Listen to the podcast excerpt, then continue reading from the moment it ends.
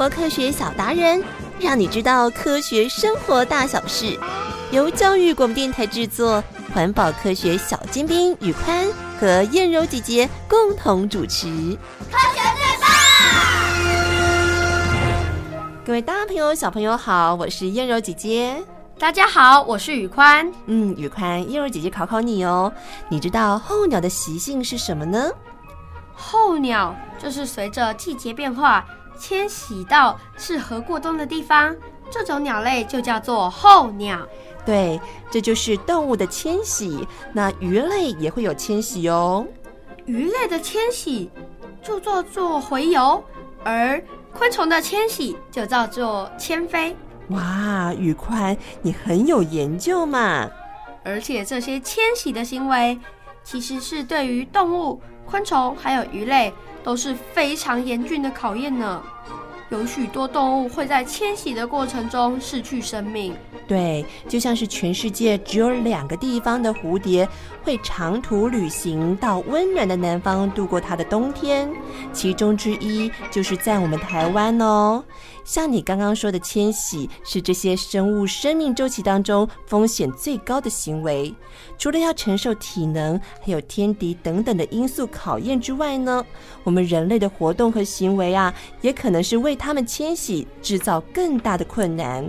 有的时候，甚至对某些物种的生存产生了严重的影响。这样的状况就会发生在我们这些独特的紫斑蝶的迁徙哦。哈！美丽的蝴蝶有状况了！哎呀呀呀，又有状况啦！南来北往的紫斑蝶，我是住在台北市公园里的私氏紫斑蝶，名字叫做小紫。我是个女生，但是你可别看我个子小小的，我的翅膀又轻又薄。在我们蝴蝶的世界里，我们家族是飞行高手呢。哎，小紫，时间快到了，那些花蜜是不是都吃光了？大家要准备出发了耶！这一趟长途旅程有四百公里远呢。他们啊，是我的同伴。在秋天的时候，许多其他种类的蝴蝶都死了。不过，我们却很努力的吸食花蜜，准备展开一场往南渡冬的旅程。嗯，我吃饱了，大家一起起飞喽！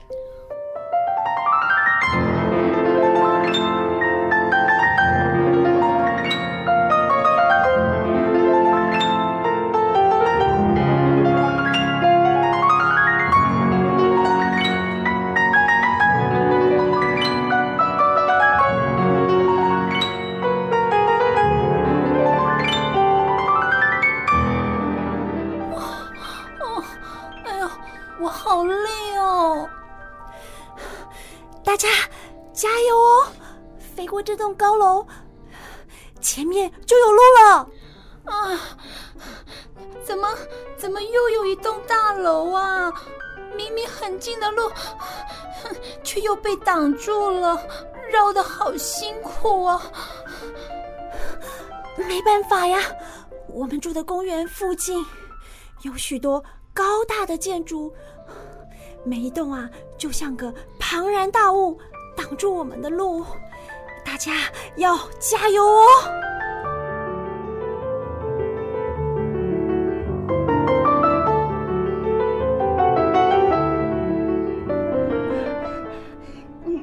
看我的厉害！我要通过那栋碍眼的房子喽！哇，前面很空旷哎！啊啊啊！小绿，你小心一点啊！马路上的车速好快呀！我们的重量跟一小张纸差不多哎！哎呀，不只有可能会被车子撞到，车子经过掀起的那一阵强风，总是会把我们吹得晕头转向。还有，哎呀，可能啊会被卷到车轮底下，让大家受伤或者是死掉呢。小绿，你没事吧？嗯嗯，我会小心的。哎，大家看，前面就有个树林了，我们可以呀、啊，暂时在那里找食物，补充一下体力，稍微休息一下了。耶！太好了，太好了，加油，加油，加油，加油！哦，终于可以休息一下了。哎，这里好安静哎。嗯，刚才真的好惊险哎，差一点就被卷到车底下。啊、好险哦！多亏我用力的往前飞。抵抗那股可怕的强风，就跟你说要小心啊！好啦好啦，我下次知道了啦。啊！你怎么了？嗯，发生什么事？有鸟儿攻击我们的同伴，大家赶紧换个地方。嗯，好，好，好，好。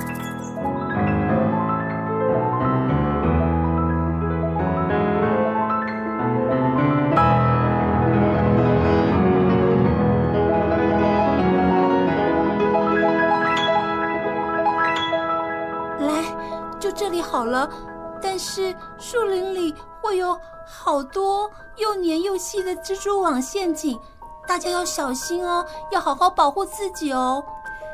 只要我们小心翼翼的沿着山区继续往南飞行，经过这一段辛苦的旅程后，一定啊可以抵达树木茂密又温暖的地方，来繁衍我们的下一代。哎，从前。我们一个山谷就上百万只的蝴蝶，但是随着城市开发和山林被破坏，我们紫斑蝶的数量也减少了。其实，我最担心的还是往北飞的时候，经常要沿着人类开凿出来的公路飞行。如果在飞行的过程中，我们体力不支，就特别会被车撞死。那也将是大家最大的考验呢。嗯，那那要怎么办？哼，我们又要被那些可怕的强风袭击了。别担心，我想啊，人类一定会帮助我们的。真的吗？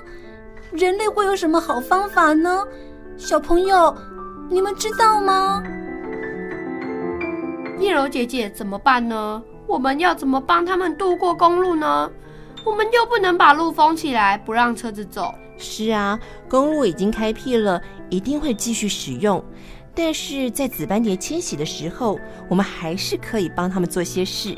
小朋友们先来认识他们，才知道要怎么来帮他们哦。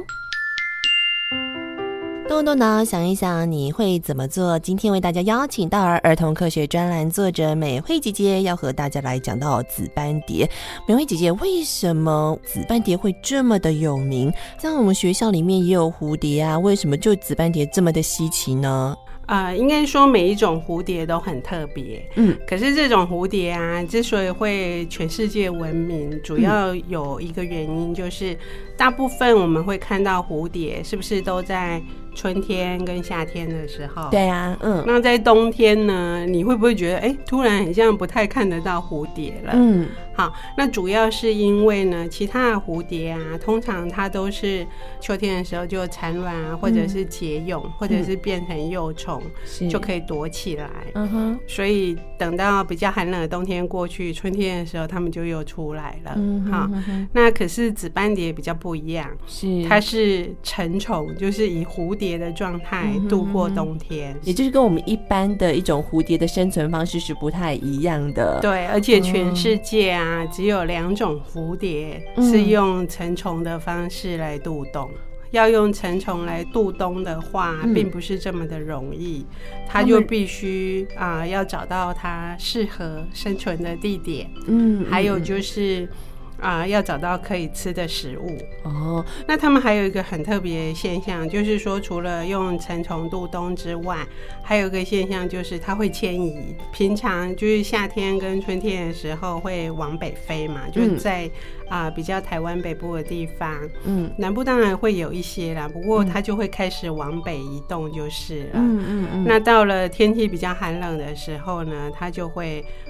飞回那个高雄，高雄 那边的天气，我们都知道，就是南部的地方都会比较热嘛。嗯，那北部其实就还蛮冷的，尤其有东北季风，就是每一次。说什么寒流来了，就是就是这样哦啊！他们选择地点，就是比如说，为什么我们会特别到茂林啊，或者是啊台东？台东其实也有，就是在大武乡的一些山谷里面。他要选择七地有几个特色，就是他选的那个山谷的走向，山谷走向 哦，他要看风水哦。山谷的走向会比较向西或者是向南，因为。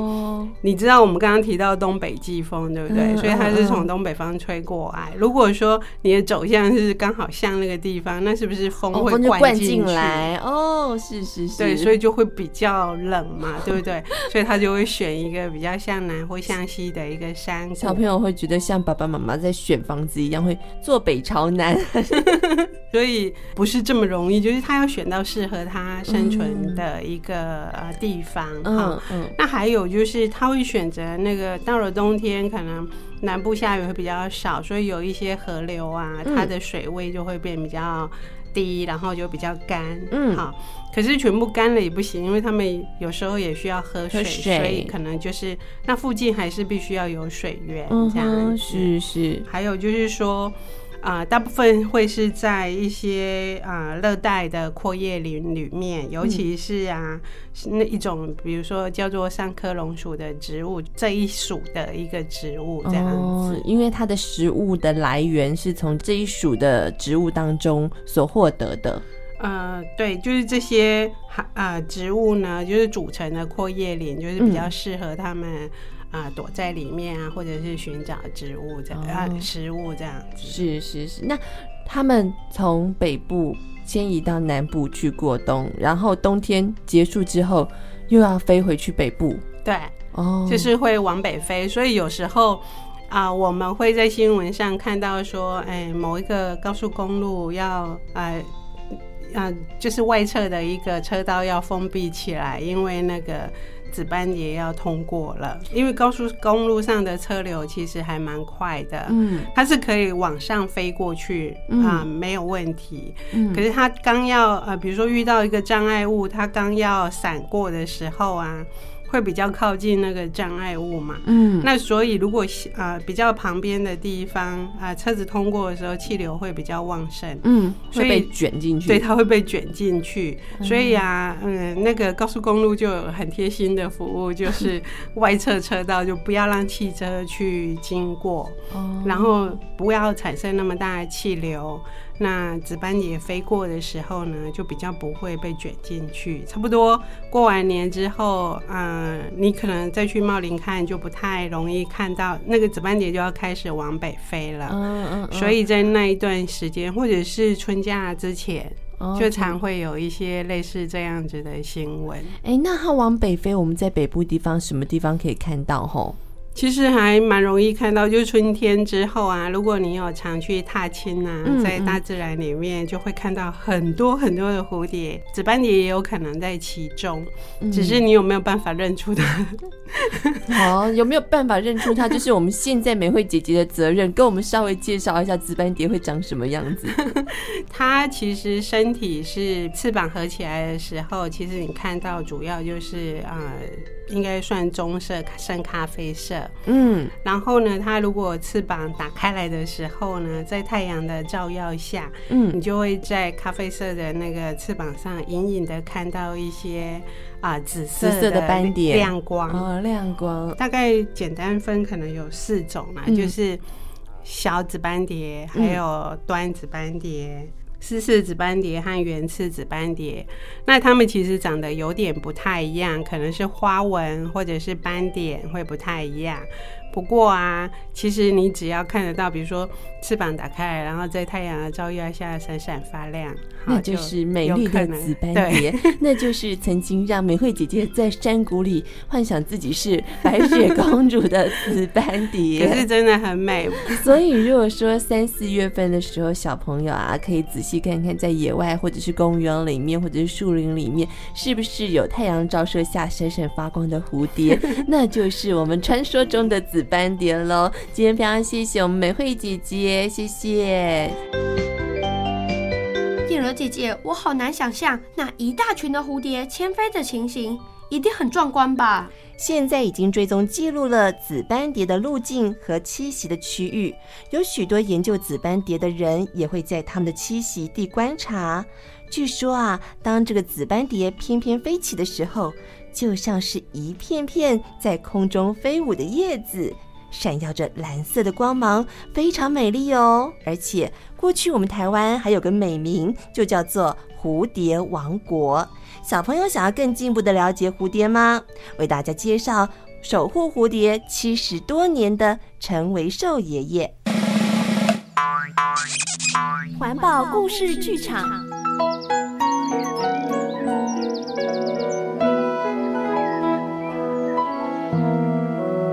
守护蝴蝶的陈维寿爷爷。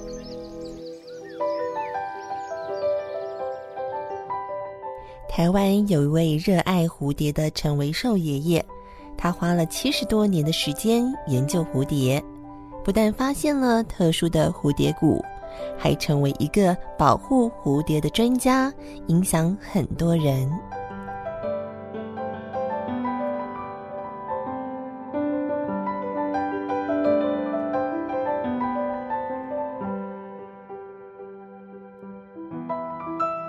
陈爷爷小时候就喜欢蝴蝶了。他四岁的时候，有一天在幼稚园庭院的树枝上看到一个绿色的花苞。当他好奇伸手去摸，花苞居然动了一下。他想，这个花苞一定会开出会动的花朵。几天之后，花苞变成了黑色。他正觉得奇怪的时候，花苞突然裂开，从里面爬出一只翅膀皱皱的蝴蝶。再过了一会儿，蝴蝶就展开翅膀飞走了。他很惊喜地说：“原来这就是书上看过的蝴蝶啊！”从此，他迷上了蝴蝶，经常请家人带他去野外看蝴蝶。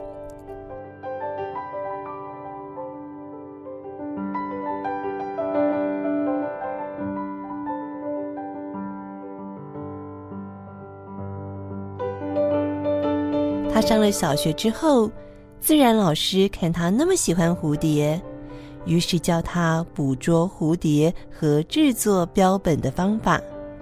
所以他经常拿着捕虫网到处捕捉蝴蝶，并且制成标本收藏起来。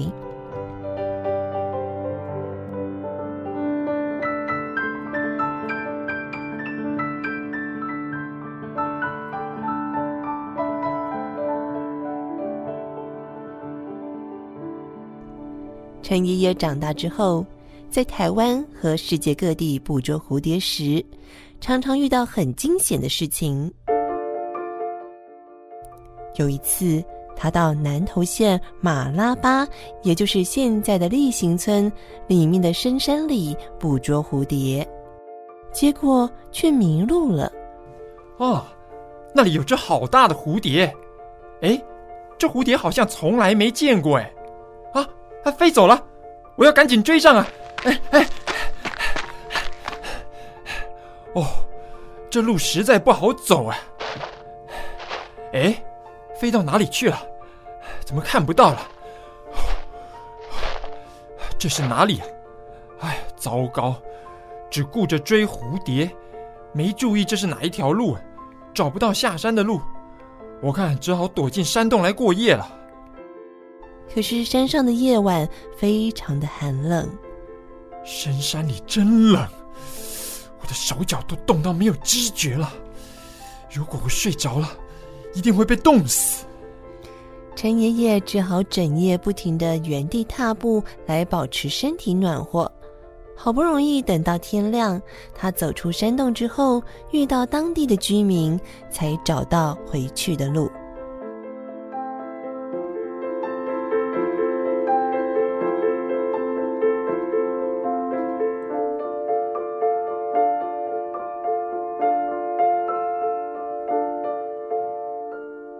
但是陈爷爷一直忘不了那只蝴蝶，于是他请村民帮忙一起捕捉，花了许多的时间，他终于捉到了一对雌雄的蝴蝶。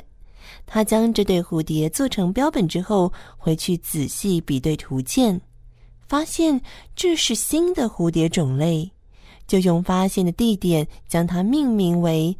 马拉巴绿蛱蝶，并且和日本教授白水龙先生共同发表了第一篇的研究论文。后来的几十年里，陈爷爷又陆续的发现许多台湾才有的新种蝴蝶，并且把这些研究结果发表出来，引起世界各国研究团体的重视。更让他们知道，台湾是个蝴蝶种类众多的蝴蝶王国。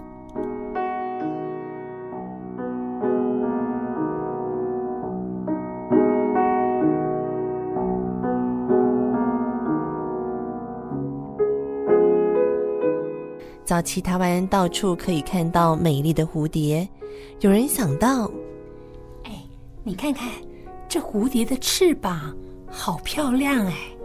如果我们把它做成工艺品，一定能赚大钱哦！哎，对耶！哎哎哎，你看，每一只蝴蝶的翅膀都好特别啊，都有不一样的花纹呢。如果把它拼成一幅画，哎，这画面一定非常的丰富。用蝴蝶的翅膀做工艺品去卖，一定能够赚大钱。于是，从民国五零年开始，出现了蝴蝶加工业。有些人大量捕捉蝴蝶，送到工厂制作成工艺品。当时的陈爷爷听说，屏东的原住民在每年的冬天会提着一袋袋的蝴蝶来贩卖，他很好奇。奇怪，冬天的蝴蝶很稀少，为什么他们还可以抓到这么多的蝴蝶呢？难道他们是从传说中的蝴蝶谷抓来的？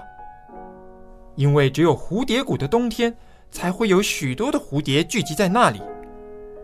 他决定去寻找蝴蝶谷，于是，在屏东山区仔细的搜寻，只要有路的地方都走遍了，还是没有找到，只好请当地的居民帮忙找寻。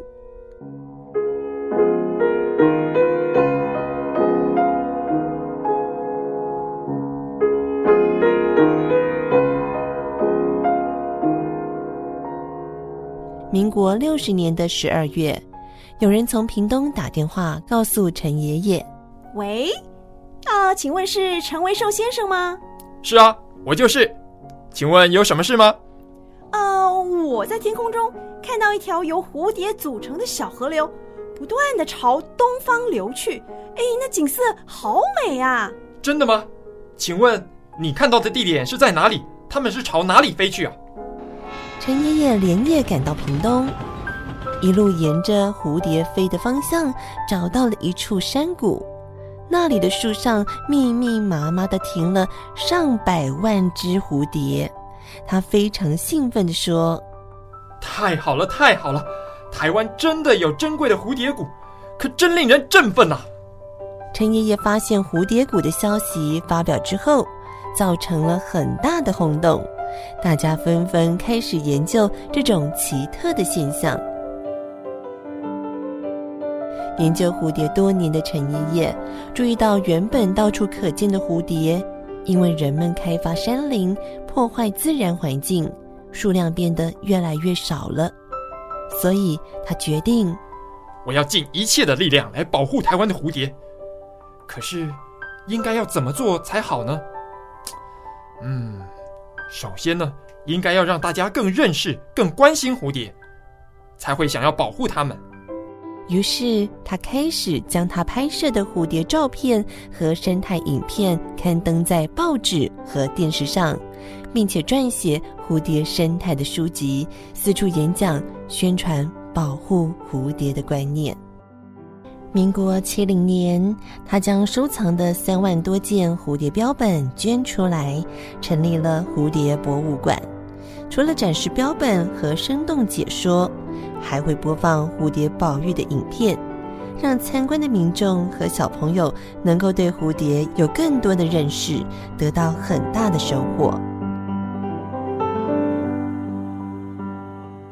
在陈爷爷的努力之下，大家渐渐了解了保护蝴蝶的重要性，许多学生和爱护蝴蝶的人也加入了保护蝴蝶的工作。直到现在，八十多岁的陈爷爷仍然在热心推动蝴蝶的生态保育，因为陈爷爷相信，只要大家努力保护蝴蝶，总有一天，台湾的天空一定会再度飞满美丽的蝴蝶。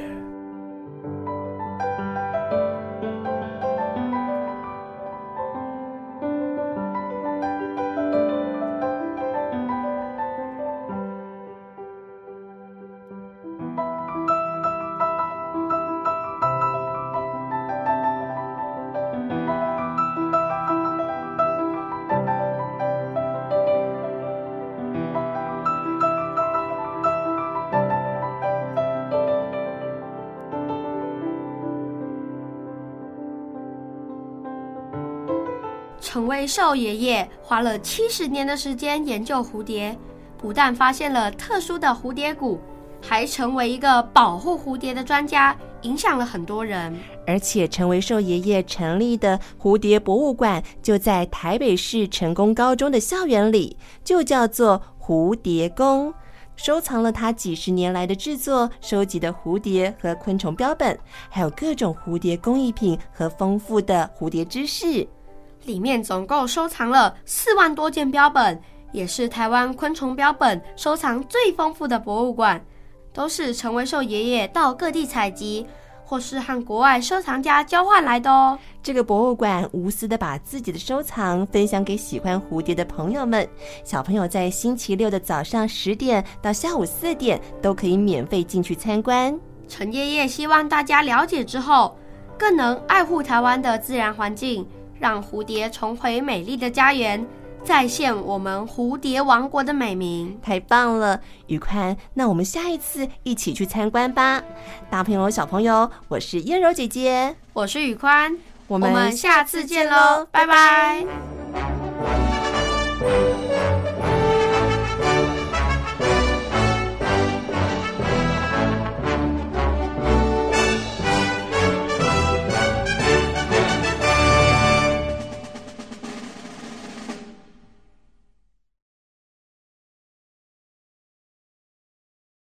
留言给予我们五星好评。想收听更多节目，请到教育电台官网或 Channel Plus 频道收听哦。